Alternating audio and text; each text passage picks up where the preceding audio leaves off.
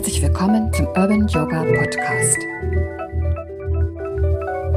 In diesem Podcast geht es um die Freude und auch das Erkennen, dass nicht selbstverständlich ist, was meist miteinander einhergeht. Ich bin Hevelin und freue mich sehr, dass du eingeschaltet hast und wünsche dir viel Inspiration in den nächsten Minuten.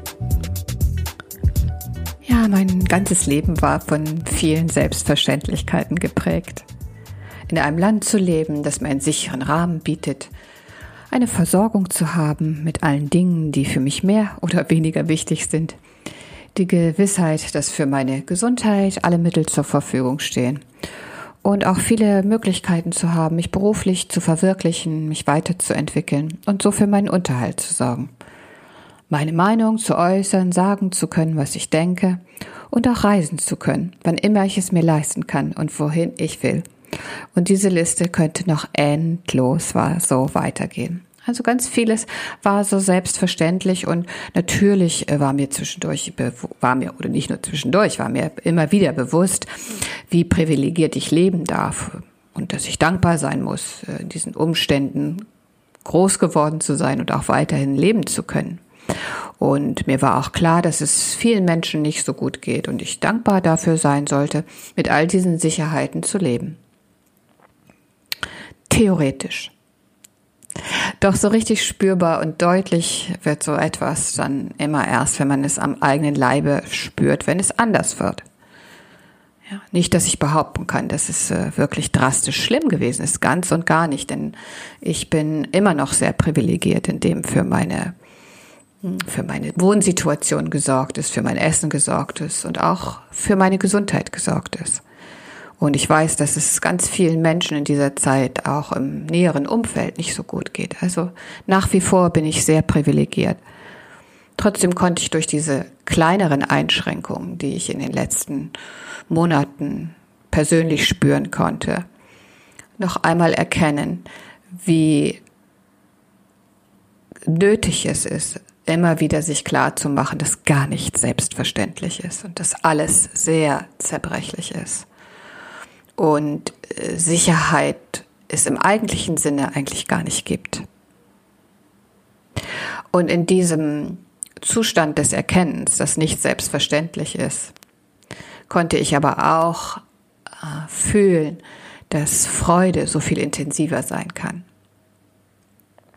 Also Freude äh, für Dinge, die für mich vor Monaten noch gar kein Anlass zur Freude gewesen wären weil eben es selbstverständlich war, dass unser Studio zum Beispiel immer gut besucht war.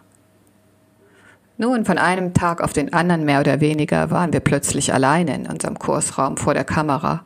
Immerhin, es waren Menschen da, die hinter dem Bildschirm äh, anwesend waren und so mit uns Yoga geübt haben.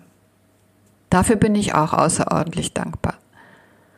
Dann äh, ging die Entwicklung weiter und plötzlich konnten vier Menschen bei uns auch im Raum sein. Wow, was für eine erste Aufregung wieder und ein ganz neues Gefühl zu unterrichten, eine ganz neue mm, Perspektive plötzlich und ein, ja, ein, auch dieses Miteinander so neu zu erleben. Große Freude, dass zumindest vier Menschen da waren und immer noch einige auf der Mattscheibe anwesend waren. Und dann plötzlich die Änderung. Acht. Wir waren so aufgeregt, als wir den Raum ausgemessen haben.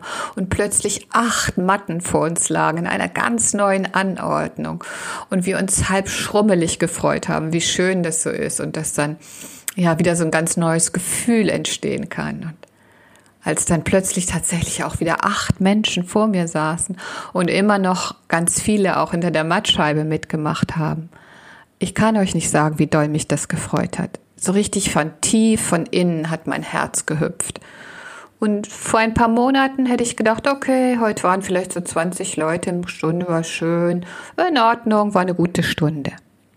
Aber so eine Freude und so eine Dankbarkeit, dass man Vertrauen hat, dass jemand zu mir kommt, mit mir Yoga üben will, in unseren Räumen ist und die war vorhanden, aber nur leicht im Untergrund. Und jetzt plötzlich kommt das alles so raus und ist so wirklich fühlbar und spürbar und äh, so riesengroß, diese Dankbarkeit, das tun zu können und diese, diese, diese Freude, einfach mit den Menschen wieder im Austausch zu stehen und auch ähm, das, was auf sich genommen wird, die Matten herzutragen, Masken zu tragen und mm, das alles ganz und gar nicht selbstverständlich und deswegen wirklich so eine Freude habe ich lange nicht empfunden.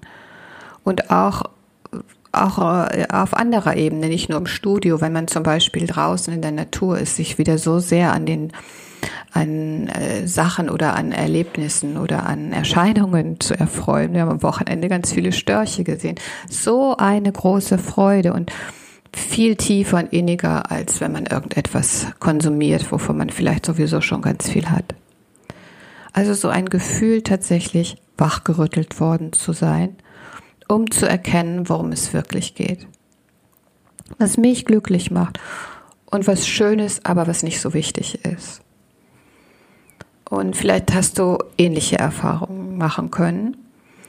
Und zu diesem Thema habe ich äh, im Yoga Sutra nochmal nachgeschlagen. Und dort steht Zufriedenheit, Santosha, bewirkt höchste Freude, Sukha.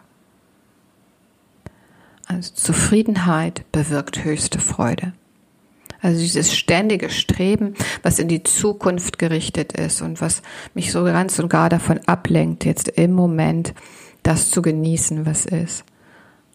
Diese Unzufriedenheit mit dem Jetzt und dieses Transportieren immer wieder äh, in die Zukunft von irgendwelchen Ereignissen, die mich dann angeblich glücklich oder zufrieden machen, das dient, glaube ich, eher der Unzufriedenheit.